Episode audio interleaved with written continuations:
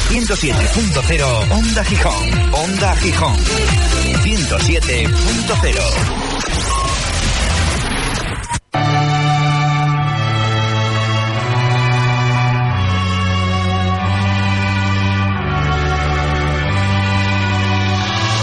Aquí, aquí, aquí. Coco, comienza la hora rojiblanca. Los 60 minutos más sportinguistas de la radio. Rojiblanca. La hora rojiblanca. Con, con, con Juan Aúja.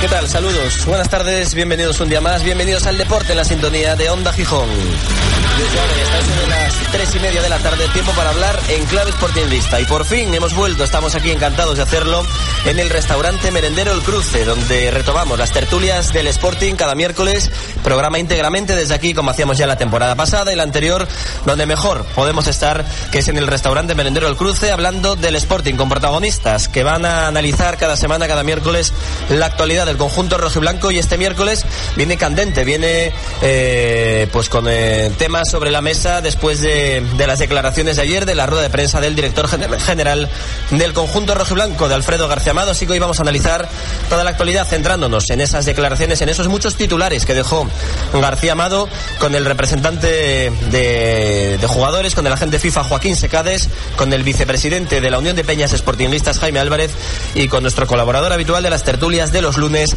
Diego Vázquez Abonado y miembro de la Peña Sportingista Los Gemelos. Así que arrancamos desde el restaurante Merendero El Cruce, la hora rojiblanca, hablando del Sporting. Vamos.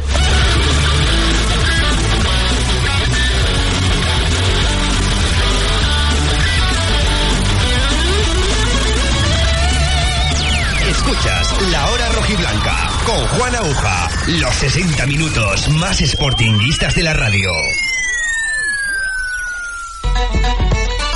Restaurante Merendero El Cruce disfruta de la mejor comida tradicional asturiana. Amplia carta y variadas tapas, tortilla, jabalí con patatines, picadillo. Talleres Roima. Tu taller de confianza en Gijón se llama Roima. Taller mecánico Roima. Reparación integral de tu vehículo. Revisiones, averías. Estamos en la calle Antonio Cabanilles 11, frente al Colegio de los Jesuitas. Roima. Tu taller de confianza.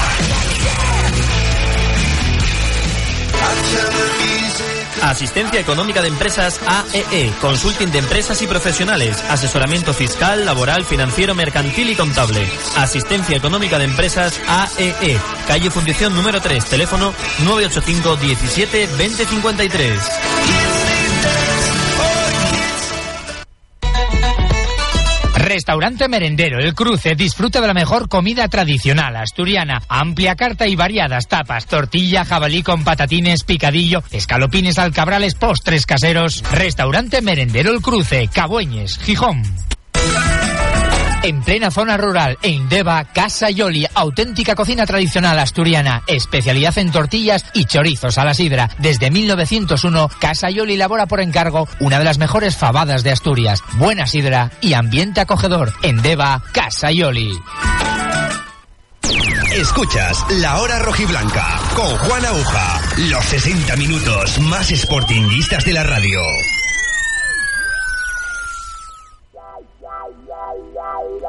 When I met you in the summer, to my heartbeat sound, we fell in love. As the leaves turn brown. And we could be together, baby, as long as skies are blue. You act so innocent now, but you lied so soon you in the summer.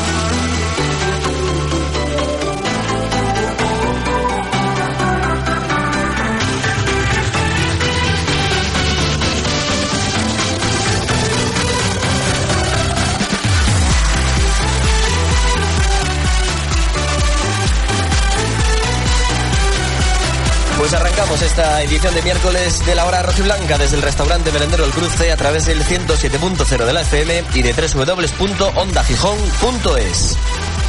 Y lo hacemos hablando del Sporting con invitados eh, de lujo en esta primera tertulia del programa de Onda Gijón del Deporte, hablando del Sporting y sobre todo intentando analizar de forma más sosegada que ayer las declaraciones del director general de Alfredo García Amado. Ayer, sobre la marcha prácticamente, nos teníamos que ir corriendo de la sala de prensa del Molinón para llegar a tiempo a las dos y media para que todos los oyentes podáis eh, o hayáis podido escuchar de primera mano, antes que en ningún otro sitio, las palabras y las explicaciones de, de García Amado. Nos acompaña el agente FIFA Joaquín Secades. Hola Joaquín, ¿qué tal? Muy buenas. Hola, buenas tardes. Bueno, un resumen, ¿qué te pareció lo que, lo que ayer escuchaste de, del director general del Sporting? ¿Lo esperado? ¿Te sorprendió algo? No, yo creo que no sorprendió prácticamente a nadie. Eh, ya se venía anunciando que, que la situación del club era la que era. Hombre, a lo mejor no sabíamos mm, punto a punto, detalle a detalle en concreto, pero, pero yo pienso que no sorprende a nadie.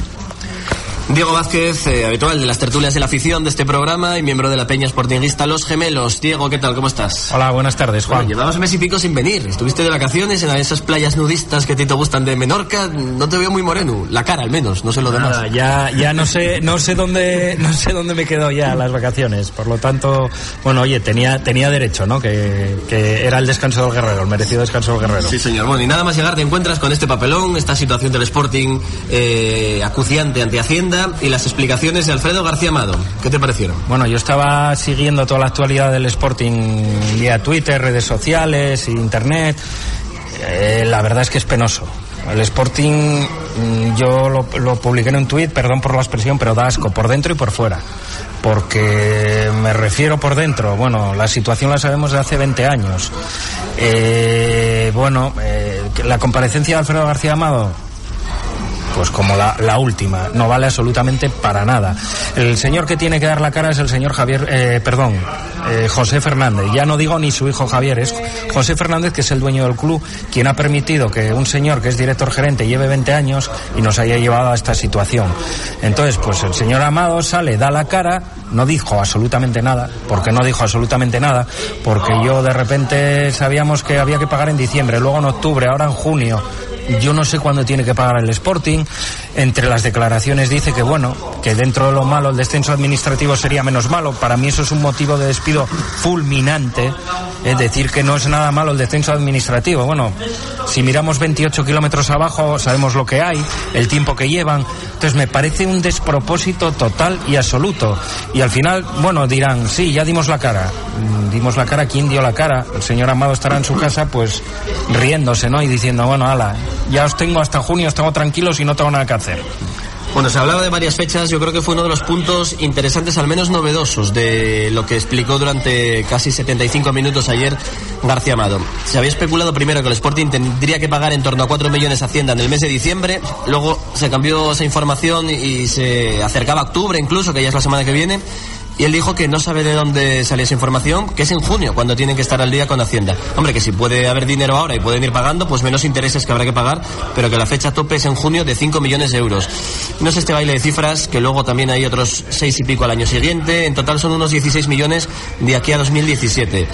Eh, Joaquín, tú que te mueves en el mundo del fútbol, en las cifras, ¿de dónde va a sacar el Sporting este dinero? ¿En traspasos? O, sea, Johnny empieza a ser Ferrero, o, o Pablo Pérez empieza a ser eh, Maradona, o de dónde va a sacar el Sporting todo esto, porque las explicaciones que dieron, eh, primero negociación con Hacienda, si no traspasos, y no todos supuestos intangibles. Sí, claro, hombre, el tema de los traspasos, me, sí, me parece lógico que es la vía más, yo creo que la más, la podemos decir la más fácil de obtener dinero, si no viene alguien y pone el dinero en, en la cuenta del Sporting.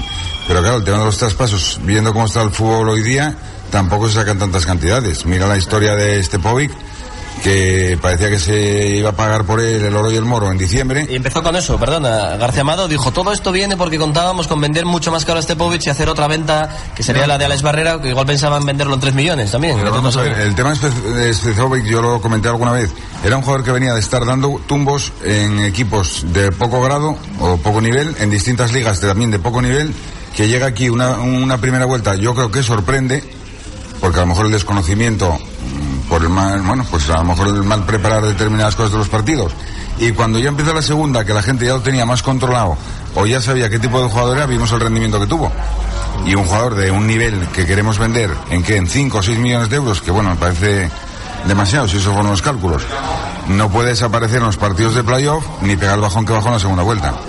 Bueno, en todo caso, eh, las explicaciones que dieron ayer, no explicaciones, sino por dónde van las vías de posible arreglo. O sea, es que no dijeron claramente eh, vamos a firmar un convenio con tal empresa, con tal banco. Dijeron, bueno, a ver si un banco nos da dinero, a ver si aparece un inversor, a ver si alguien nos ficha por 8 millones algún jugador. Yo, yo empecé diciéndote que el Sporting da asco por dentro y por fuera. Quiero decirte, llega un momento en que también ves ciertas actitudes de la afición con amenazas, con que, que comentaste tú el lunes con José Luis en la tertulia dasco por dentro y por fuera. Quiero decir, no se puede llegar a- al insulto, a la amenaza personal, pero llega un momento en que esto te calienta de tal forma, porque que salga un tío diciendo, a ver, a ver, tú eres el director gerente, tienes que tener una planificación, tienes que saber lo que vas a hacer, no es a ver, y contábamos vender este. Bueno, esto es como el cuento la lechera, la lechera contaba tanto y al final nada. Señores, ¿cómo va usted a pagar cuatro millones de euros a Hacienda? ¿Cómo los va a pagar? ¿No? Porque estamos hablando de Hacienda, que Hacienda eh, es el primero, y todo lo que hay detrás, porque cuánta gente está sin cobrar detrás, ese es el auténtico problema. Y espérate, acreedores del concurso de acreedores, que eso sí que tiene que ser por el libro, que se les hinche las narices a alguno de ellos y diga, oye, que me debes medio millón de euros desde hace cuatro años, firmado por el juez del concurso. Eh, Pues la explicación del señor director gerente máximo responsable de esta sociedad en cuanto a su gestión es decir que a ver, a ver, a ver, a ver si yo lo decía, ¿te acuerdas del programa? Ojalá Canella hiciera la temporada de su vida, que no la va a hacer. Para que, para que valiese 10 millones de euros, ¿no? Y dices tú, bueno, pero con eso no puedes contar. Tú tienes lo que tienes. Y esto es un cachondeo. Y el cachondeo es que estás en un concurso de acreedores, estuviste intervenido y te siguen dejando generar deuda, te siguen dejando hacer lo que te da la gana. Y esto, y es que además, cuando van ellos a Hacienda, eh, normal, que Soledad García o la que sea, si yo fuera funcionario de Hacienda y me viene el mismo gestor, el mismo director general, el mismo presidente de un club, solicitando aplazamiento del aplazamiento del reaplazamiento porque ya debías de hacer dices no mira se acabó. O pagas o disuelvo la entidad y fuera y no hay más no hay más porque ya está bien mira el Deportivo de La Coruña que ha cambiado ahora con empresarios eh, digamos medios eh, locales de La Coruña como ahora sí al menos Hacienda dice bueno ya no es Lendoiro ya no es el mismo que lleva toreando unos 20 años sino que ahora por lo menos aunque dé otra imagen otra sensación es normal que Hacienda diga se acabó o pagas o, o a la quiebra Bueno, Lendoiro salió otro día unas declaraciones diciendo que él no había dejado al Depor en la ruina. Bueno, o sea que ya... también Fernández dice que el Sporting da superávit Pero te digo que, hombre, yo supongo que el tema de Hacienda tendrá solución. Porque si te pones a pensarlo, incluso a Hacienda le interesa todo el movimiento que tienen los equipos de fútbol. to- Pero sí es cierto que, señores, si lo que estamos hablando es del IRPF, esa es una cantidad que tú cobras retenido para ingresar. Es que el IVA Entonces, lo no cobras para ella. pagarlo, claro. Claro, ahí está. mételo en un cajón y apártalo Ahí está, eso nos pasa a todos, ¿eh? Yo cada factura que emito eh, me retiene el 21% que sé que tengo. Es como todo, eh, a cualquiera. Entonces, y, y- y a la publicidad también 21% a todo el mundo. Entonces, llega un momento en que, oye, que sí, que puede haber más, más permisividad, de acuerdo, pero que marca unos plazos y que la gente los cumpla. Eso simplemente falta de, de previsión o, o mala organización. Tú tienes un presupuesto, un sueldo mensual o lo que sea, y tú sabes que tienes que pagar alquiler, hipoteca, garaje, no sé qué. Es que no hay más. atiéndeme, a, a mí, de- que yo sepa, cuando tú tienes que pagar el IVA o lo que sea, puedes pedir el aplazamiento eh, como mucho en cinco o seis meses, me parece. No en años, o sea, pero pagando. Y si el primero no lo cumples, te meten para adelante para el segundo. Yo, yo, vamos a ver, eh, la un- el único culpable es el Sporting, el único, los únicos culpables es José Fernández y, y su director gerente. Pero también, eh, a ver, mm, no lanzo una, no es un lanzar algo a favor del Sporting, todo lo contrario, es criticar Hacienda. ¿Por qué los clubes de fútbol deben 600 millones de euros a Hacienda? ¿Por qué hemos dejado llegar hasta ahí? ¿Qué pasa? Que hubo una época que, que, que es lo que estamos pagando y la crisis que hay, que valía todo. ¿Entiendes? Entonces Hacienda tenía dinero, bueno, aplazamos. Ahora que no tienen, quieren ahogar a los clubes y decir, me pagas ahora. ¿Pero por qué llega hasta esta situación? El problema es un poco tal. Mm, el Sporting debe pagar, la culpa es de sus directivos, pero ¿por qué llegó hasta donde llegó Hacienda? ¿Por qué? Porque Hacienda, como bien dice Joaquín, eh, no le interesa disolver una sociedad, lo que le interesa es cobrar. ¿Entiendes? Entonces, bueno, pues al final habrá tiras aflojas, eh, llegará hasta, me imagino, el ministro de Hacienda, el señor Montoro, llegará. Todo crisqui y se solucionará. ¿Qué es lo que está esperando esta gente, eh? Que le saquen las castañas del fuego. O una especie de, de amnistía generalizada como en su día contra las sociedades anónimas deportivas, que por ahí va Tebas también, Ahora no hay ¿eh? dinero, Juan. Ojo, pero que Tebas está organizando el tema para decir, oye, vamos a cortar aquí y pagamos una parte ese negocio y... Tebas, pero es que me vas a hablar de, también de una persona que, que tú, fíjate el último mo- rollo que hubo con el tema en Murcia, el año pasado con no sé quién, o sea, vamos a ver, es que estamos a veces, te pones a pensar, si Tebas es la referencia, viendo los antecedentes, pues, ¿qué quieres que te diga? Además que es lo, lo que estamos, lo que acaba de decir David también, que dice, vamos a ver, señores, marcar unos plazos y acabó. Y a pagar como pagamos todos, ¿eh? Reconoció también ayer Alfredo García Amado muchas cosas, hay muchos titulares que podemos destacar, como por ejemplo que Hacienda eh, sí que había llegado a embargar algo, algún pequeño pago, imagino que alguna taquilla, algo al, al Sporting, que eso es un inicio, es un aviso, es decir, ojo que te vamos a embargar y cualquier movimiento que tengas nos lo vamos a llevar porque nos lo debes. Yo, por lo que tengo entendido y tal, el Sporting se le embargó un millón de euros el año pasado, que fue los- lo que les dejó temblando. Lo que pasa que aquí, como se cuentan medias verdades, medias mentiras, no se, nadie sabe nada. Nadie informa de nada, es todo sobre la marcha, a ver cómo salimos de esta, a ver quién nos saca de esta, y entonces nos hacemos muy amigos de Tebas. O sea, se juntó eh, la fame con la gana comer. Porque si el señor Tebas es la referencia que tenemos que tener, un señor que amenaza con parar la segunda división, si Hacienda no les... Es que es, que es un cachondeo. Y este, este señor hace dos meses, o hace tres, dijo que el Sporting era de los clubs que más viabilidad iba a tener, que no sé qué. Ahora dice que... Este, este señor dice lo que le mandan que diga. A mí me dijo eso Javier Tebas en la Semana Negra, lo escuchamos en este mismo programa, ensalzando, diciendo que la gestión económica del Sporting y de García Amado, que era fantástica, que era muy buena, y al minuto siguiente dice que, que- que el Sporting está en peligro de muerte. Juan, al, minu- al minuto siguiente estaban comiendo juntos todos y dándose palmadas en la espalda. Eso es lo que pasa.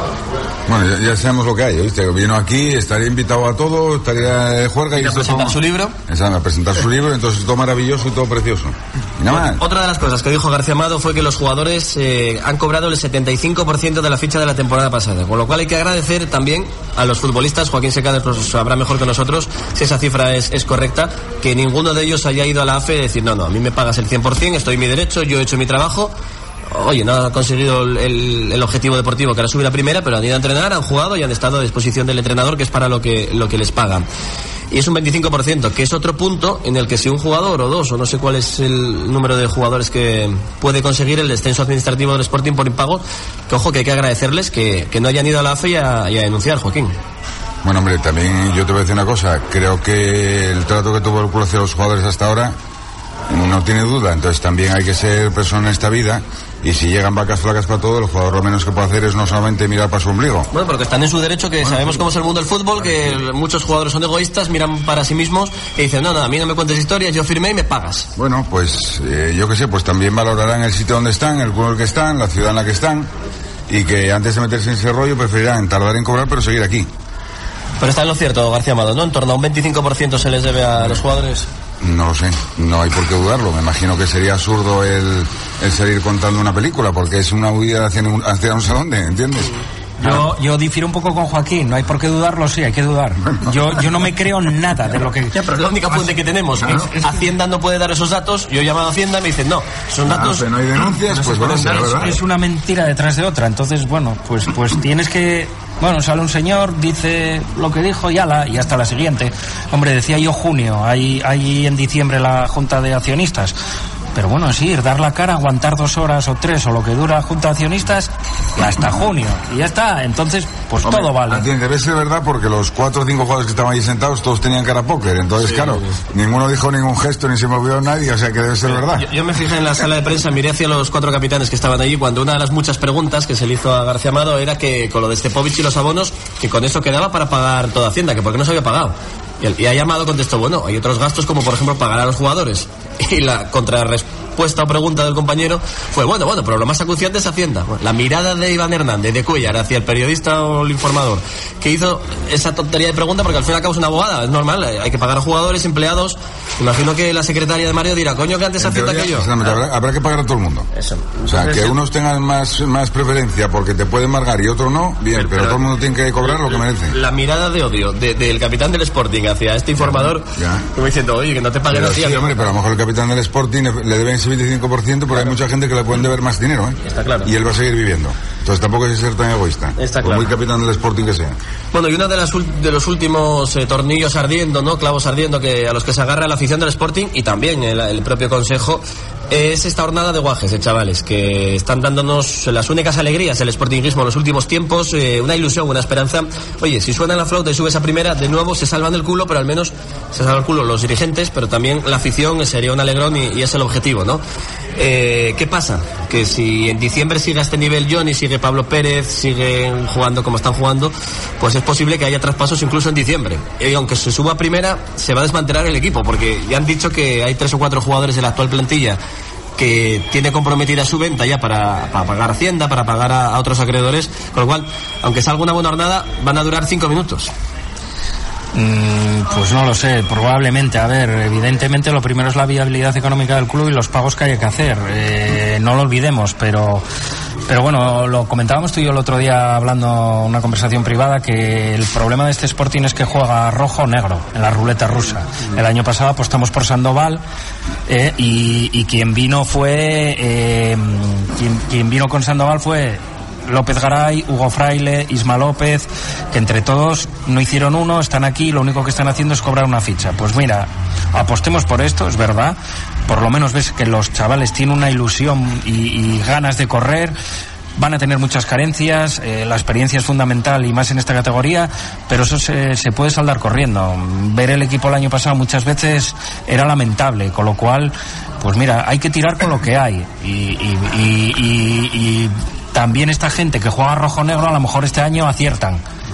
Y el año pasado subió el séptimo, que fue el Córdoba. El Sporting sube y olvídate, ¿eh? que a tirar otros cuantos años sin cambiar absolutamente nada. Y bueno, pues la gente si sube y estás en primera, pues dejará de protestar. Es que es toda la pescadilla que se muerde la cola. Y al final es cuando estamos con el jaque mate al cuello, cuando la gente se mueve y cuando todos reaccionamos y tal. Menos ellos, que siguen estando muy tranquilos y, y no hay nada preocupante, ¿no?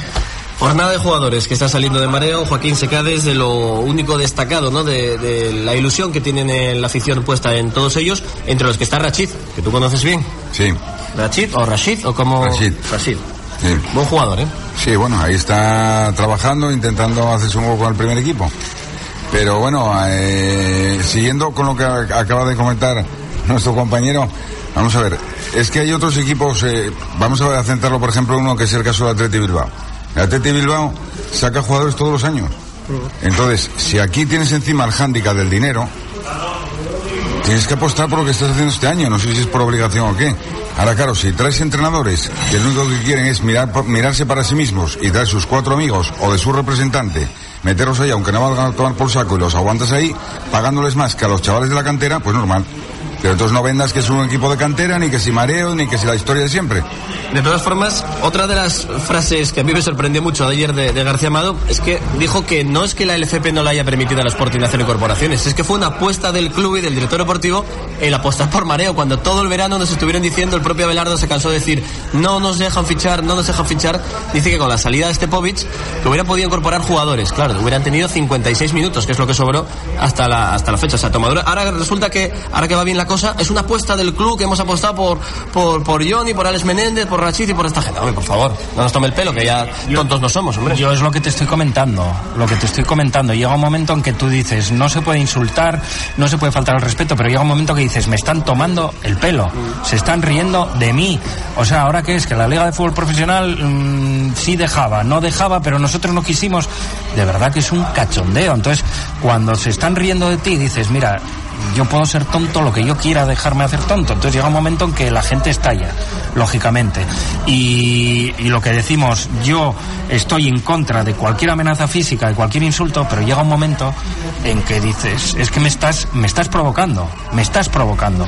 Y, y aquí nadie da la cara. Y lo que, y vuelvo al principio, don José Fernández es el primero, ya ni su hijo Javier, el que tenía que decir, yo doy la cara y el primero que tenía que largar al, al brazo ejecutor, que es el director gerente y el máximo responsable de la situación en la que En estamos. todo caso, como siempre hacemos llamamiento a la calma y a la educación y al ejemplo que está dando la afición del Sporting tantos años y limitándose a protestar cordialmente, vamos a decirlo así, de forma educada y sin salirse de los límites, que tampoco nada justifica el, el ir más allá, ¿eh? como veníamos denunciando en los últimos días. Se incorpora a la tertulia el vicepresidente de la Unión de Peñas Sportingistas de Unipes, Jaime Álvarez. ¿Qué tal, Jaime? ¿Cómo estamos? Hola, buenas tardes. Diadillo, ¿no? Gracias por hacernos un hueco en la agenda. Ya sé que tienes muchos quehaceres y muchos compromisos. Bueno, pero encantado de estar siempre con, con vosotros. Estamos intentando analizar todo lo que dijo ayer García Amado, todo lo que. las explicaciones que dio, que al fin y al cabo quedó en nada. Si nos podemos hacer un resumen, ¿qué valoración haces? Pues, está todo bien y está todo igual y estamos trabajando en ello, no hay más. ¿Qué te parece a ti? ¿Qué, mm, ¿Qué opinión te merece todo lo que explicó, sobre todo sobre la viabilidad del Sporting y el problema acuciante con Hacienda? Mira, como voy a utilizar las palabras para hacer un análisis, voy a utilizar las palabras que muchas veces utiliza Diego del Valle, que, que ya estuvo muchas veces aquí con vosotros, el presidente de Tu Fe Nunca Caiga, que es no resisto un análisis. O sea, la capacidad de asombro de esta gente es inagotable. Yo pensé que ayer no me iban a sorprender porque me esperaba que iban a decir que todo estaba bien, porque para ellos viven en una realidad paralela y todo está bien, pero eh, lo que escuché ayer, aparte de preocuparme todavía mucho más de lo que estaba, me parece que lo que digo, la capacidad de asombro de esta gente no tiene final, porque eh, yo resumen que hago, las conclusiones que saco es que estamos en manos de un tribunal económico que va a decir si, si, si acepta el aplazamiento o no lo acepta. Lo que pinta es que no, lo que pinta es que va a decir que no, porque al final estamos hablando de economistas que les da igual el fútbol, que tal es una empresa que tiene que pagar como pagamos todos, con lo cual el director general reconoce que si dicen que no, o pagan o descendemos. Con lo cual, la viabilidad del club, si es muy comprometida, o casi imposible en segunda, en segunda B es inaceptable. Con lo cual, Pero espérate que García Amado dijo que aún descendiendo a segunda B, que no sería el final de- del club. Tela. Pero Joaquín Secade sabe bien esto en Oviedo, cómo, cómo siguen y llevan 13 años, y aunque ahora están un poco ilusionados, Joaquín, pero bajar a segunda B en es Oviedo, el acabose. En Oviedo, o pregunta en Cádiz, o pregunta en Albacete hasta el año pasado. En Logroño, en o- Compostela, o- en Burgos. O en Murcia. O Lleida. que ya desapareció. Claro, eso es, la- eso es lo que hablamos muchas veces, es el tener, bueno, si tienes que bajar, el tener la suerte de ascender al día- año siguiente, igual que de segunda a primera, o perdón, de primera a segunda. Igual, igual, Pero vamos, eh, preocupadísimos, Jaime. De todas maneras, a mí lo que me parece una vergüenza, hablando de pronto, que lo, lo que lo que tú acabas de decir, que se llama siempre a. que creo que la afición del Sporting es totalmente cívica y ejemplar, que ayer se haya mencionado la palabra criminalidad por, de en boca del director general del Sporting, cuando esta afición, creo que con los 20 años que llevamos, es eh, un modelo de, de- estar calmada, anestesiada y otros, otros adjetivos que me voy a guardar. eh, hablar de criminalidad, la crispación que hay en el Sporting, bajo mi punto de vista, es muy, muy, muy, muy poca con la que debería de haber por la situación en la que estamos, porque estamos hablando de que, de que las culpas son de Hacienda, de la crispación y de vosotros de los medios de comunicación. Son los tres culpables que hay ahora mismo la soledad de- Hacienda, la crispación de la afición, que es generada por, ¿Eso, eso va por ti? por- por- pero, va, pero va generada por vuestra culpa. Sí, por, y por ¿Eh? culpa de los medios que os damos voz a los que crispáis según García Amado. Eso es, eso es. Entonces, eh, bueno, pues eh, yo creo que esta gente sigue viviendo una realidad paralela y luego, claro, que nos que Alfredo García Amado nos venda a José Fernández o a la familia Fernández como los salvadores del Sporting.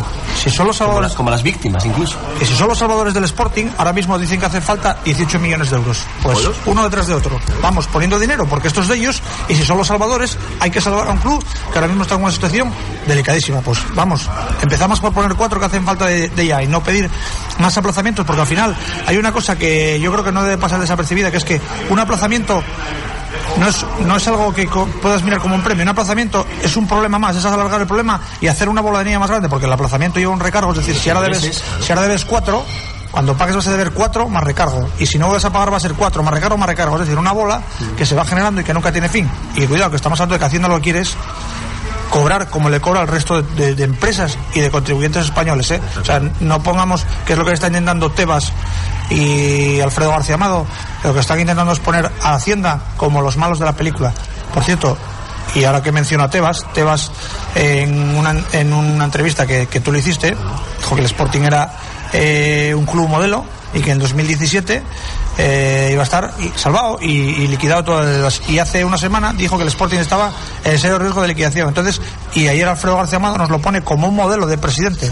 Entonces, bueno, pues que así, los, los que crispamos evidentemente somos los aficionados. Vale, La pues frase de Amado fue que Tebas lleva la honestidad por bandera de los clubes en el, en- a nivel nacional, en el fútbol español y ante Hacienda. Pero bueno, lo que Hacienda está claro, aunque suena demagogia, es que eh, el dinero, los 600 y pico millones de euros que, que deben los clubes de fútbol a Hacienda, que no es que tengan que pagar a día de hoy, es que ya lo deben desde hace tiempo, pues quizá equivalga a que 10.000 funcionarios no tengan la paga extra como el año pasado, por ejemplo, porque los presupuestos del Estado son así, hay que cobrar, hay que pagar y cuando hay menos eh, seguros sociales y, y menos prestaciones sociales a desempleados o tal, oye, pues en parte también viene por el pufo del fútbol, ¿no? por supuesto, por la corrupción y por todo lo que quieras. Por el pufo del fútbol, por el señor Puyol, por el señor Barcia. Bien, bien. bueno. Pero que todo suma, todo pero suma. Eso es lo de menos. Pero es que, eh, vamos a ver, se junta lo que decíamos, la fame con la gana de comer y Dios los cría y ellos se juntan. Tebas con Amado. ¿Qué, me- qué- y qué- qué- es eso? ¿Un cóctel explosivo? Eso es un cóctel explosivo. Un tío que amenaza con parar una, una liga de segunda división. Y yo soy el de Hacienda y digo, para la mañana. No, no. Y me río de ti, pero me pagas. Yo soy el de Hacienda y, y la paro yo, la Y embargo el- yo, digo, hasta que no paguéis no hay competición. Juan, yo creo que, que, hablando de lo que decía Jaime, lo único que nos puede salvar es, es el barullo. O sea, que hay 10 equipos igual. Y que entonces, que Hacienda quiere cobrar, no quiere que se disuelvan los equipos ni que desaparezcan, quiere cobrar.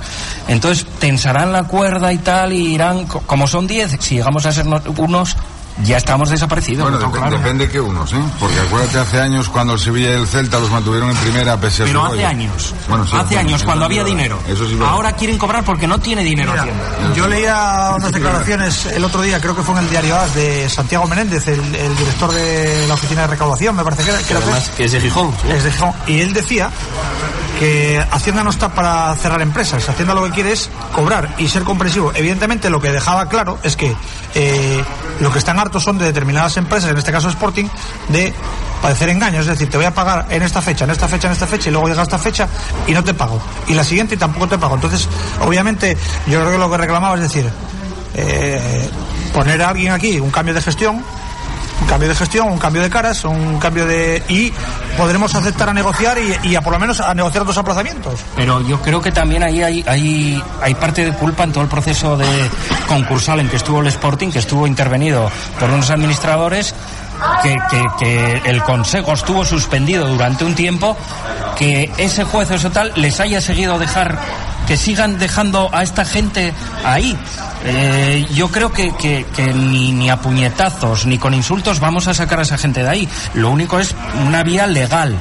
Y, Pues el, el primero que tenía que echarlos de ahí es el señor juez que hizo, que inició todo este proceso. Oiga, ustedes siguen haciendo lo mismo y me siguen generando deuda fuera y otros. De todas maneras, ahora estamos hablando por otra cosa que reconoció ayer eh, Alfredo García Amado, es que eh, Hacienda ya, eh, se- ya ha pasado del aviso a ejecutar. Es decir, eh, Amado ya reconoció que en el 2014 hubo varios, hay varios embargos ejecutados por Hacienda y que están intentando pararlos. Es decir, Hacienda ya, ya ha dado el paso de ir a la vía ejecutiva. Es decir, ya no están avisando, ya están ejecutando. Cuidado. Es decir, ya el tema de que decíamos de que, bueno, es que se le dé muchos millones el fútbol español a Hacienda y Hacienda eh, mira para otro lado, etcétera, etcétera. No, ahora ya estamos, ya estamos hablando de vías ejecutivas. Eso ya son palabras mayores. Es decir, ya estamos hablando de embargos, eh, de embargos de ingresos, etcétera, etcétera, etcétera. Cuidado. Y luego la pregunta que le hacía, que escuché yo a Juan, eh, de, su dimisión, ha llamado ya apela ya se olvida de su sportingismo y apela a que es un trabajador más y decir yo defenderé mis derechos como trabajador. Es decir, o sea, un club que está en la ruina de tu gestión, tú vas a defender tus derechos como trabajador para cobrar tu millonaria indemnización, para decir, para asfixiarlo todavía un poquito más. Pero la culpa es de Hacienda que quiere cobrar. Pero tú como trabajador, si te echan, quieres cobrar. ¿Eh? Lo mal, el malo es Hacienda que cobra, tú no, tú quieres cobrar. Hay una serie de formas, los altos cargos directivos tienen responsabilidad. Tú lo puedes echar como un despido procedente. ¿Cuál es tu gestión? Esta. Pues, pues señor, usted se va fuera porque es un despido procedente, porque, porque no es, no es que no es un trabajador que esté sellando cartas ni qué tal. Es un responsable. Mira, yo ya lo dije en varias tertulias ya esta semana pasada y sigo diciendo lo mismo. Hay que echar abajo las sociedades anónimas deportivas. Eso fue el negocio de cuatro amigos del ministro que estaba en su época cuando se constituyeron. Muchos ni se sabe con qué se constituyó ni con, con dinero. Están ahí enganchados. No marcha nadie y yo no veo responsabilidad hasta ahora de ningún presidente de ningún club o sociedad anónima deportiva. Si vosotros sabéis de alguno, me lo decís. Yo no de ninguno. de Badiola, que Sí, pero Badiola fue por, por cosas ya demasiado graves. Pero, por ejemplo, la semana pasada salía una sentencia del Tribunal Supremo con Hispanera. Los directivos y los, los- tienen tienen que tienen, tienen que eh, sabían que la empresa estaba en quiebra y la mantuvieron y siguieron funcionando con ella. Sí, Con soluciones millonarias Sí, públicas. pero no, pero yo te hablo del fútbol. Sí, por eso que, que lo que ya va siendo hora es que se dé el paso de que igual que la sociedad que es Spanair, que se dé, pa- se dé el paso a que pase lo mismo a las sociedades deportivas. eso me imagino que lo podrá hacer cualquier accionista. Sí, el, el- el- el iniciar un proceso legal, sí, pero por ejemplo, el iniciar un proceso legal tienes que tener una capacidad Ahí está. de aguante y sobre todo económica, porque estamos hablando de costas y demás que si ganas o pierdes, bueno, que te voy a contar a ti que no sepas, o sea que Pero yo estoy diciendo eso, ¿eh? yo creo que se tenía que acabar el cuento de estas asociaciones deportivas. Claro, pero es que sería dar para atrás una especie como Bueno. de embargo a, a empresas. Es verdad que también, y lo explicaba un día Diego del Valle y tenía toda la razón del mundo, dice, yo como socio del Sporting, a mí me embargaron mi club, es como si era el grupo Covadonga, lo coge una empresa y dice, ahora deja de ser un club y pasa a ser eh, una empresa privada. Coño, pues cada socio del grupo dirá, joder, que yo era propietario del grupo, ahora qué pasa con todo esto. Pero tú, te, mm, lo, co- como eran los equipos antes, ¿eh? no hace tantos años tampoco. Vamos a ver, hay unos socios que son los que realmente eso, se nombra una persona que cobre su sueldo, lógicamente, y que administre, pero con su responsabilidad. Y en eso está trabajando FASFE, ¿no? Jaime, tú que estás un poco más metido en todo esto, la- una especie de Unión Internacional Europea de, Aficionados que quieren dar para atrás a esa ley de sociedades anónimas deportivas en su día a nivel ya de Parlamento Europeo para que se pueda devolver, o, o en este caso quitarle la propiedad individual a los empresarios y, devolvérsela a los aficionados, a los socios, a los abonados, ¿no? Se está trabajando, aunque no sé hasta qué punto puede ser eso eh, utópico o real. Evidentemente, el fútbol, quien mueve todas las cantidades de millones, todo eso lo genera al final el aficionado, que es con el que no se cuenta en el fútbol. Es decir, esto no puede- mm, tiene que terminarse de alguna manera. Por ejemplo, eh, bueno, pues eh, yo, me- yo siempre soy defensor del modelo alemán. Es decir, el modelo alemán hay gente que pone dinero, pero siempre pasan por el control de una de una afición que es mayoritaria. Es decir, lo que comentaba Joaquín, tú tienes un Sí, hasta un 49% me parece que es de capital privado, pero el Y 51% es de la sociedad del club. Y, y esa, y ese capital privado pasa por el, por el para bien o no para bien de la afición. Es decir, como se, como se hacía antes en el fútbol, oye, cada X tiempo pasas un control y dices, oye, ¿lo estás haciendo bien? Sí. Pues te, te, te renovan la confianza. Si no lo estás haciendo bien, otro. Y así es la manera de tal. Aquí hay gente que lleva perpetuada en el club y en el cargo años y les que les da igual hacerlo bien que hacerlo mal, porque al final Van a, echar la, van a echar la culpa al empedrado, ya está. Le echa la culpa a Hacienda, le echa la culpa a la prensa y le echa la culpa a la afición que crispa. es que además hay unos casos, es que hubo casos en el fútbol español con Peterman, con más de uno así, ¿entiendes? Y ahora con este de Valencia, que si primero sí, ahora que si caja no sé qué, que 40 rollos. Chico, vamos a ver, bien sabe lo que viene, es el del Málaga. Venía también a Prometeo, ¿por qué? Porque quería hacer sus autopistas o su ciudad deportiva o su puerto deportivo, no sé qué. Pues, entonces vienes a hacer tu negocio. Se sirven del fútbol para negocio. Siempre se habló del poder que daba estar en un palco, el poder sentarte al lado del presidente de ACS, el del presidente de, de Mercadona, de Pamesa. Pero que me parece muy bien, pero no utilizando al club a, a costa incluso de perjudicar a ese club. Nosotros fuimos el conejillo de Indias, ¿no? Hay un, un vídeo con cámara oculta donde, donde se reconoce que, que gracias a esto yo he conseguido contratos. Es que, es que blanco y en botella, leche. Entonces, está claro que, que si estás ahí, no es por poner dinero a fondo perdido durante 20 años para perderlo. Eso clarísimo. Está claro. Porque ningún tonto hace eso. vamos. Bueno, pues seguimos con la resaca de las declaraciones ayer de Alfredo García Amado. Al menos ha hablado, algo es algo, ¿no? Eh, ha dado explicaciones que queda todo en el aire y una huida hacia adelante como única solución a día de hoy a corto plazo. Es decir, no hay, no ha dicho que hay un plan de viabilidad, que tiene eh, controlado cómo pagar la deuda, simplemente que ojalá nos perdonen a día de hoy la deuda, que se pueda seguir aplazando y como dice Jaime, para generar más deuda, más intereses, pero sin una solución real a la crítica situación económica de la entidad, más allá de que alguien venga y ponga perres eh, en algún fondo o algún empresario loco que quiera invertir con la gestión de Lo ellos. de los fondos ya estás viendo cómo está saliendo, ¿eh? Que Ojo. todavía no sabemos lo que se debe a Doyen. O, como, o los rollos que hay con Doyen. Esa es otra, sí. O que se suba primera y coincida que hagan una gran temporada y esta jornada pues salve la situación financiera del Sporting a base de traspasos, con lo cual deportivamente tampoco se puede ilusionar a la afición con, con todo esto. En fin, seguimos desde el cruce, hacemos una pequeña pausa y continuamos con Joaquín Secades, con Jaime Álvarez y con Diego Vázquez.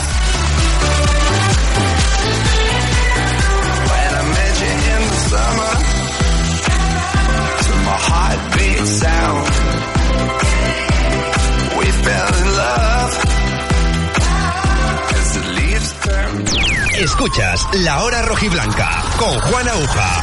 Los 60 minutos más sportinguistas de la radio. Saneamientos Paulino Álvarez. Todo en material de fontanería y calefacción. Radiadores y calderas. Tuberías, accesorios de PVC, muebles de baño, mamparas. Reformamos su baño completo al mejor precio. Más de 25 años de experiencia en venta directa al público y al profesional.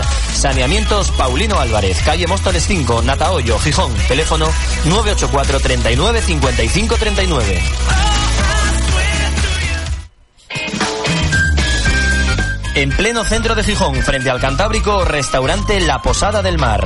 Menús del día y de empresa, fabada asturiana, ruedas y picoteo rico, bien servido y a buen precio. Restaurante La Posada del Mar, Paseo del Muro número 2, El Náutico, teléfono 985 35 0689. Los mejores pollos de Gijón los tienes en Menéndez Pelayo. Asados Toño. Pollos asados. Chorizos criollos. Asados Toño. En Menéndez Pelayo 11, Gijón. Y para encargos, llámanos al 985 34 40 86. Asados Toño. Los mejores pollos de Gijón. Parrilla Merendero El Cotarón, Pizzería La Yoconda. Tapas y raciones asturianas e italianas en un entorno incomparable. Zona infantil, amplio aparcamiento y parrilla en la carretera del Cotarón, entre Castillo y Santurio. Y disfruta de helados todo el año y el mejor chocolate con churros en la heladería Los Dos Hermanos. La de toda la vida, en la calle Corrida número 2, Gijón.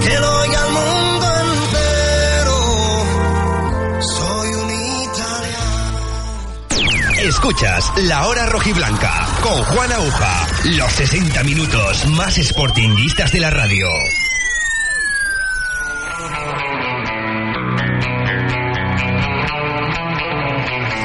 Let's light it up, let's light it up until our hearts catch fire.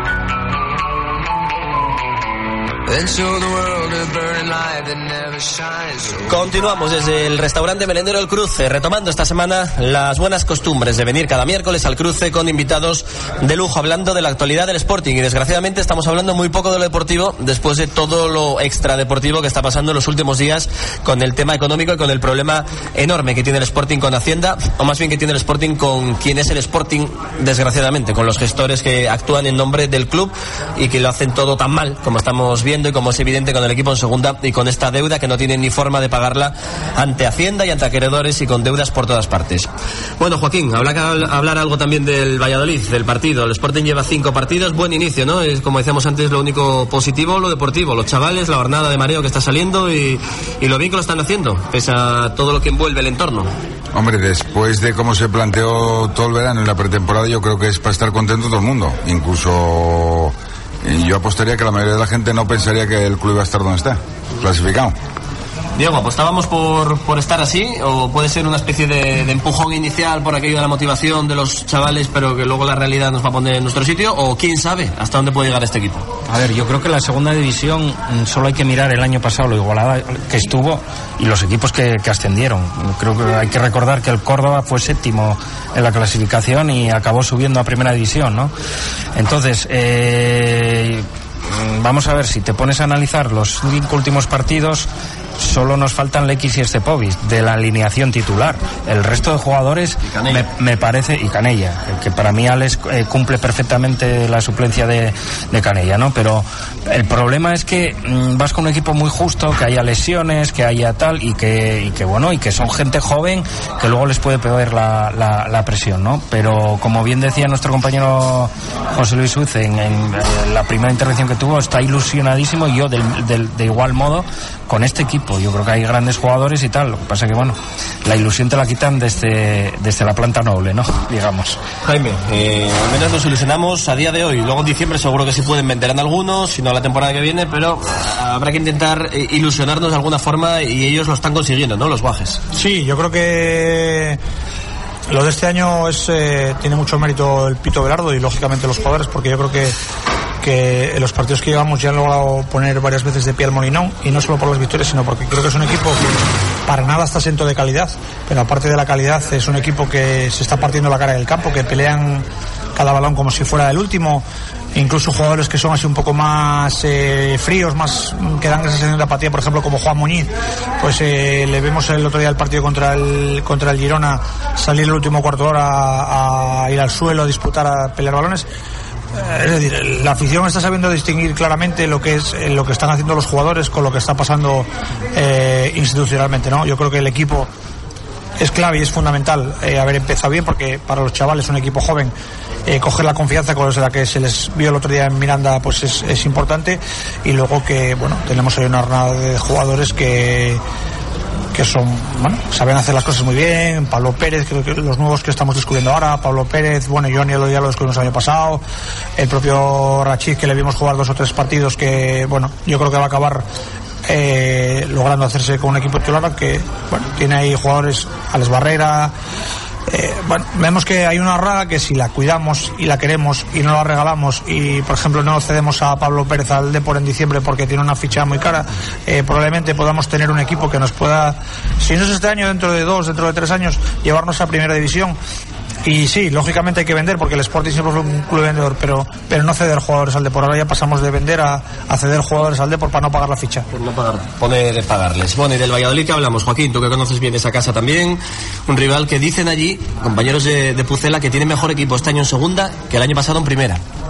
Bueno, no sé si tanto como eso, pero yo creo que, ser, que es un aspirante claro al ascenso. Yo a mí me parece un equipo muy serio, con jugadores con experiencia, y no lo digo por el partido de Copa, que creo que no va a tener mucho que ver con lo que veamos el domingo aquí, pero sí es verdad que yo, bueno, el contrato que tengo ahí con un jugador que tengo en esa plantilla, sí me manifiestan que ellos van a ir paso a paso, que saben que, oye, que, que de primera, pero que bueno, que hay que trabajar. Algunos ya conocen la segunda. ¿eh? No tienen tampoco una presión, eh, digamos, social enorme en Valladolid por, por el fútbol. Sí, gusta el fútbol, pero hasta ahora por lo menos eh, estaba una ciudad muy dividida con el balonmano, con el baloncesto. Ahora que han prácticamente desaparecido tanto baloncesto como balonmano, aunque se han refundado en la segunda división del balonmano, ¿no tienen esas urgencias o, o sí tienen la necesidad imperiosa, como todos los equipos, de subir por aquello de la pasta? Por el tema económico, sí.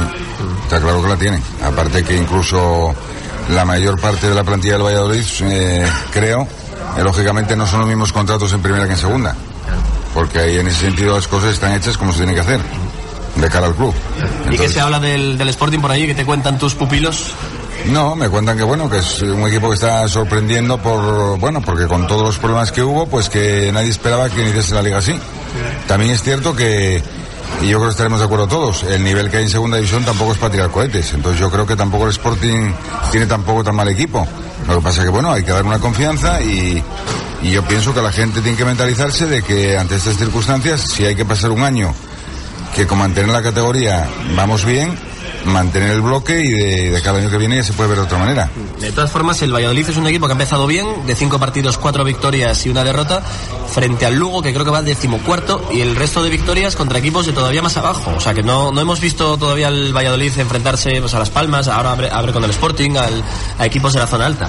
Bueno, suena un poco incógnito, aunque parece que un equipo hecho que es un equipo serio. En teoría, mm, no sé, de lo que tú dices, no se sabe, en esto el fútbol menos, pero yo creo que tiene un equipo y una plantilla bastante sobria. ¿eh? Diego, el presente de la Copa yo creo que no vale para nadie, los dos con suplentes, además fue un partido en el que el Sporting, recordamos los dos penaltis claros que no se le pitó a favor, eh, las ocasiones, no es que haya jugado mal el Sporting, fue un resultado abultado, pero como los dos jugaron con suplentes, pues igual no tiene nada que ver, ¿no? Hombre, sobre el papel es lo que dice Joaquín, ¿no? La plantilla del Valladolid es, es, es buena para estar en segunda división y pueden aspirar a subir. Pero hay una cosa, con al fútbol se, se gana corriendo, ¿no? Y estos, estos chavales nos están demostrando la ilusión que tienen, las ganas que tienen. Y lo que decía Jaime, el equipo tiene calidad, ¿eh? Ojito, que, Pablo Pérez acaba de empezar. eh, cuando se asiente eh, y, cierta gente que tenemos en el centro del campo que con, con calidad, pues, pues podemos tener un equipo con aspiraciones. Yo, este año que la gente dice que es de transición, eh, eh, seguiría la filosofía de, del Cholo Simeone, ¿no? Vamos a ir partido a partido y vamos a ir viendo, ¿no? Ahora toca el Valladolid, pues con toda la ilusión del mundo. No tiene absolutamente nada que ver con, con la Copa del Rey. Y por supuesto que podemos ganar al Valladolid, ¿no? Y si ganas al Valladolid, pues va, va creciendo y va creciendo la ilusión de la gente y la confianza de los jugadores. Entonces, bueno, pues, pues, pues hay que jugar el partido y vamos a ver qué pasa. Ahora partido contra el segundo, la semana siguiente contra el que va primero. Además son los dos únicos equipos que han ganado al Sporting de Abelardo, aunque no haya sido el partido de liga regular. Las Palmas en la promoción y el Valladolid en Copa. Diez partidos sin perder de Abelardo. Tocamos madera en liga, seis victorias, cuatro empates. Bueno, a jugar, ¿no? A ver qué pasa. Sí, claro, lógicamente yo creo que al equipo, mm, porque hay que quitarle esa presión del ascenso porque no, yo creo que no es una plantilla para que, la a la que se pueda exigir el ascenso porque no es una plantilla hecha, por ejemplo, como la que se tenía el año pasado, hecha quiero esto, ficho esto y no, esta plantilla es lo que hay, o sea, lo que se pudo, lo que se, lo que, lo que, lo que se pudo, lo que la, que la que se pudo hacer. Entonces, claro, eh, sí es cierto que estamos de acuerdo que la plantilla tiene calidad, tiene mucha calidad, tiene poca experiencia y sobre todo lo que tiene es eh, en determinados puestos está muy buen Guberta, pero en determinados puestos está muy coja. Abelardo no se cansa de decirlo. Tenemos a Guerrero que, bueno, pues que para mí está haciendo un trabajo formidable, está haciéndolo muy bien. Pero eh, como Guerrero coja, como pase como esta semana, que Guerrero cogió, tenía unas molestias y Carlos Castro un virus, vamos a jugar sin delanteros. Es decir, eh, centrales como Bernardo coja un catarro, pues nos vamos a echar a temblar. Quiero decir, hay puestos como Alex Menéndez coja otro catarro, nos vamos a temblar. El- la temporada va a ser muy larga y vamos a tener que tener mucha fortuna en este tema. De momento los chavales lo están haciendo de 10, no, de 11, eh, no solo luchando, sino que con una calidad tremenda. Están ganando los partidos. Otro se ganó una, en Miranda se ganó con una solvencia eh, increíble y bueno, obviamente las piedras de toque que nos vienen ahora, Valladolid, equipo recién descendido, y Las Palmas, pues son eh, las, las que nos van a marcar un poco por dónde podemos tirar, pero de todas maneras, bueno, Abelardo creo que es un tipo muy inteligente, lo demostró el año pasado cuando vino, arma, hace las casas con los cimientos, no las empieza por el tejado, es decir, equipo armadín desde atrás y primero aprender a defender y a dejar la portería a cero y luego ya si tienes buenos jugadores como tienes que tengan gol pues eh, es más fácil sacar los partidos adelante. Pero Jaime, tú desde luego eres muy crítico. Tienes razón, Amado, porque eso de que si coge un catarro Bernardo o Alex Menéndez o Guerrero, que se echa a temblar todo el mundo, es la apuesta deportiva que ayer dijo García Amado que habían hecho por la cantera y que no habían fichado porque no habían querido. Que eso de que la LFP, sí, bueno, algunos problemillas, pero que al final hubieran podido reforzar el equipo tranquilamente. Ya, ¿sabes lo que pasa? Una apuesta por la cantera. Claro, es una apuesta por la cantera, pero el, justo el día que se cierra el plazo de fichajes, coges y haces a Julio y a Carlos Castro, ficha el primer equipo para no tener problemas de alineaciones indebidas, que son jugadores que tienen 18 años o 19 años y que están pasando, van a pasarse la temporada entera por una mala gestión, no por una apuesta por la cantera, sin competir. Porque Carlos Castro, en el mejor de los casos, va a jugar cinco partidos y Julio otros tantos. Entonces, se van a pasar la, temporada sin competir. Eso no es una apuesta por la cantera. Apuesta por la cantera es que el año pasado, en vez de haber traído a, a Isma López, hubieras apostado por Johnny. En vez de haber traído a Casquero, hubieras apostado por Rachid. En vez de haber traído a etcétera, etcétera, etcétera. Eso, es una, eso sí es una apuesta por la cantera. El tener que hacer esto es, bueno, querer engañar una vez más a la afición. Eso no es, eso no es una apuesta por la cantera. Eso es tirar de la cantera por obligación. No, es que la explicación que dio es que con la marcha del último día de Stepovic hubieran tenido tiempo a hacer incorporaciones. Creo que fue a las 11 y 5 de la noche cuando se hizo oficial, llegó todos los papeles firmados y sellados. Entonces, que hubiera habido un margen de sobra. Joaquín, si a ti te llaman a las 11 y 6 de la noche, dice, dame un delantero. Y dices, vete, vete a rascala, que llevo todo el verano detrás de ti. Complicado, ¿eh? O lo tienes esperando la llamada, pero que esté con la maleta hecha para venir corriendo. eh, ¿Cómo, cómo? Eso, es, eso no es creíble, hombre. Vamos a ver. Tú a las once y pico de la noche no puedes cerrar ningún jugador. ¿Quién te va a estar esperando a las once y pico de la noche? Y se Sin equipo. Y se fueron muchos jugadores de, de las opciones del Sporting durante el verano por esperar hasta que se cansaron. Sabemos el caso de Gonzalo, el central de la Avilés que acabó en el Albacete. Sabemos lo de eh, Alex Arias también del, del Avilés que se fue al Numancia. Y seguro que a ti, Joaquín, te habrá pasado con varios jugadores que has ofrecido que seguramente interesarían y que por este motivo no han podido llegar al primer equipo del Sporting. Pues algún jugador sí teníamos hablado con el club, pero bueno, que a última hora no se pudo hacer, ni, pero bueno, que ya sabíamos que no se iba a hacer eh, 20 días o 30 antes de que se cerrase el plazo, porque lo que nos iban diciendo diariamente en el club era eso.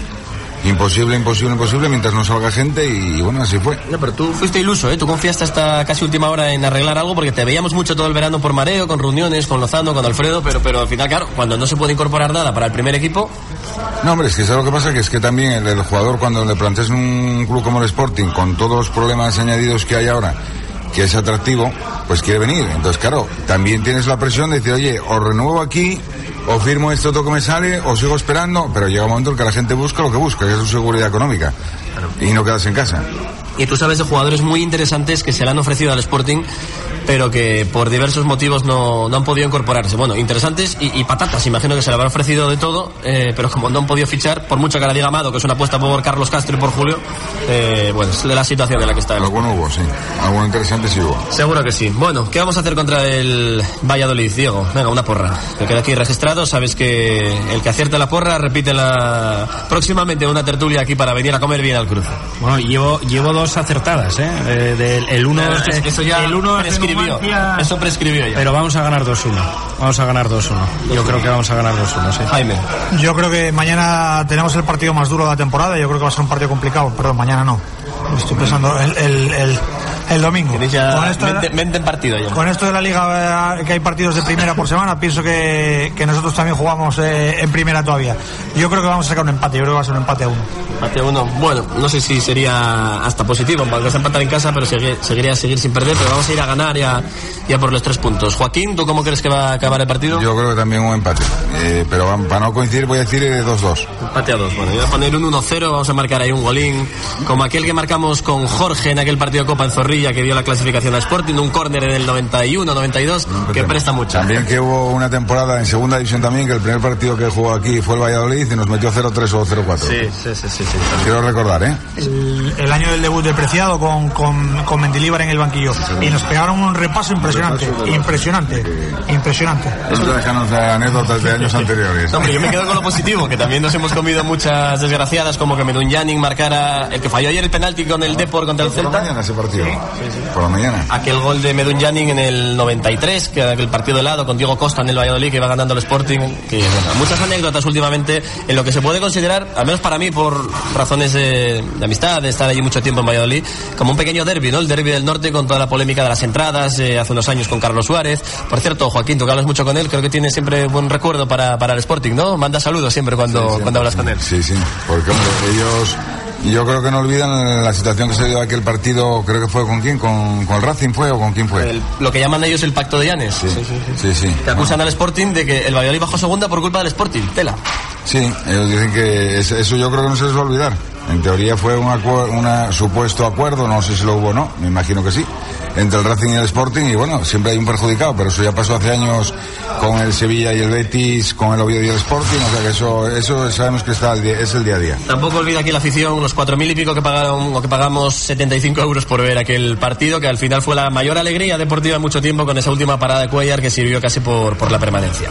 Bueno, pues veremos lo que pasa el próximo domingo a las 5 del Molinón Sporting Valladolid, un partido que sabe a primera, que huele a primera, pero que desgraciadamente va a disputarse en segunda división. Joaquín Secades, eh, nada, ahora tendrás un poquito más de tiempo, en cuanto llegue el mercado de diciembre seguro que vuelves otra vez a estar muy ajetreado, ¿no? Hombre, esperemos que, que antes de diciembre, porque si lo dejamos para diciembre pasa lo que pasa. Que... Las 11 de la noche. Exactamente, 11, a ver si esta vez es por lo menos a las 10 y cuarto. Eso, por lo menos que dé tiempo a hacer un par de llamadas o algo, ¿no? Y pues nada, te dejamos que sigas trabajando en ofrecer buenos jugadores al Sporting como últimamente en los últimos años con Rachid y con jugadores que, que seguro que van a marcar al menos eh, un buen nivel en el conjunto rojo blanco. Gracias, Joaquín. Gracias a vosotros. Jaime Álvarez, lo mismo, presidente Portal Sportinguista, vicepresidente de, Unipes, en la Unión de Peñas Sportinguistas. Otro día intentamos abordar el tema que ya hemos tratado muchas veces de Unipes, con el trato con el Sporting, la relación con la Federación de Peñas, pero bueno, es algo que yo creo que todo el mundo ya conoce y sigue estancado. Bueno, mira, sin ir más lejos, los Unipes ofreció el, lunes, el, perdón, el viernes al, club, se le ofreció, bueno, en aras de un poco de ofrecerse como una vía de transparencia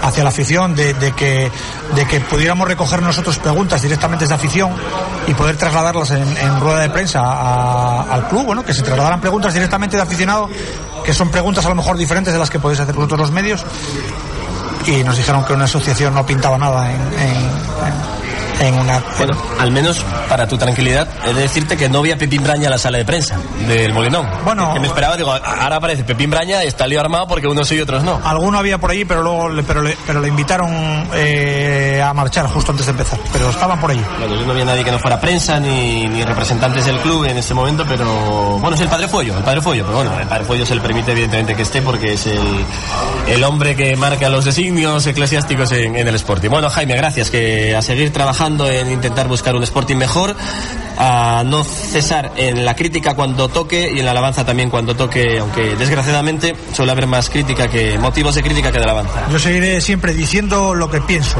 o acertado equivocadamente es mi opinión y siempre seguiré diciendo lo que pienso y lo llevo haciendo así muchos años y siempre y lo voy a seguir haciendo así. O sea que gracias por gracias por invitarme. Gracias a la hora 75 en, en Twitter y Diego Vázquez, Diego Vievazmar, gracias a ti también, ya que estuviste eh, abandonándonos durante un mes en las tertulias de la afición, a ver si próximo lunes ya, ya retomas. Estaremos por ahí. Mira, pues es verdad, ahora que lo mencionáis, nos quedó en el tintero el, el tema Federación de Peñas Sportingistas y su presidente Pepe Imbraña, que bueno, que si este hombre me representa a mí como afición, pues, pues bueno, da, da para otro programa. Y en este caso te representa Ismael Alonso y Jaime Álvarez en la Junta Directiva de Unipes, que es la, la asociación en la que está englobada la Peña Los Gemelos. Bastante con representarme todo yo a mí mismo, pero... No lo quería decir. Pero, pero bueno, pero el tema de la Federación de Peñas Sportingistas da para un programa entero, yo creo. Pues lo trataremos, lo trataremos algún día el tema de la Federación de Peñas. Joaquín Secades, Jaime Álvarez, Diego Vázquez y por supuesto a Luis Meana y a los amigos del Cruce. Vamos poniendo el punto final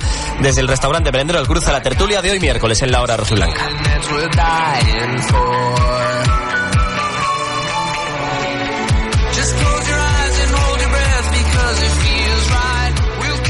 Escuchas La Hora Rojiblanca con Juan Aguja. Los 60 minutos más sportinguistas de la radio. Restaurante Merendero El Cruce disfruta de la mejor comida tradicional asturiana, amplia carta y variadas tapas, tortilla, jabalí con patatines, picadillo, escalopines alcabrales, postres caseros. Restaurante Merendero El Cruce, Cabueñes, Gijón. Restaurante El Jamonar, especialidad en raciones variadas, embutidos selectos, quesos asturianos y menús del día. Restaurante El Jamonar. Cocina tradicional y casera con una relación calidad-precio inmejorable. Los sábados y domingos menú especial. Restaurante El Jamonar, calle Begoña 38, Gijón. Carrocerías Castillo, chapa y pintura del automóvil, horno de secado, para rayonazos, abollones y demás desperfectos de tu coche. Carrocerías Castillo. Estamos en la Avenida de la Metalurgia número 12, en el Polígono Bancunión 2, Tremañes, Gijón. Teléfono 985 31 1803. Carrocerías Castillo.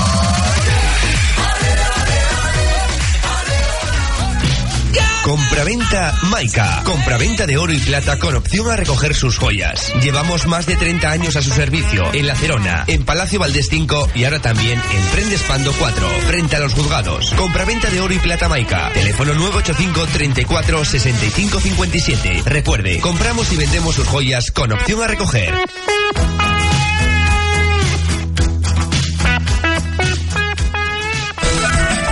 En plena zona rural, en Deva, Casa Yoli, auténtica cocina tradicional asturiana, especialidad en tortillas y chorizos a la sidra. Desde 1901, Casa Yoli elabora por encargo una de las mejores fabadas de Asturias. Buena sidra y ambiente acogedor. En Deva, Casa Yoli. Escuchas La Hora Rojiblanca con Juan Aguja. Los 60 minutos más sportinguistas de la radio.